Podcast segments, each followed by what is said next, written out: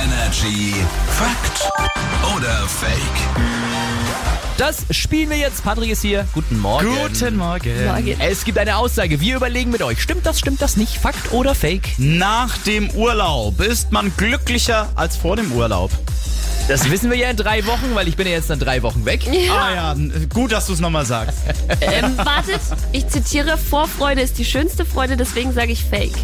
Was sagst du, nach dem Urlaub ist man glücklicher als vor dem Urlaub? Naja, das ist, ich muss Jase recht geben. Ja. Ich glaube, danach hat man eher so ein Tief dann, ja. Also ich sag Fake, ja. Nach dem Urlaub ist man glücklicher als vor dem Urlaub. Fake.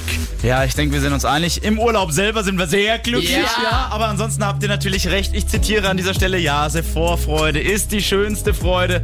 Und ja, wenn man dann wieder zurückkommt, dann äh, nervt einen wieder der Chef und... Und du. Äh, ah, wow. Vielleicht Okay, nervst aber- du uns ja. Ja, aber ich bin gerade richtig glücklich. Ja, ich sag. Ja, auch weil du mich beleidigen konntest.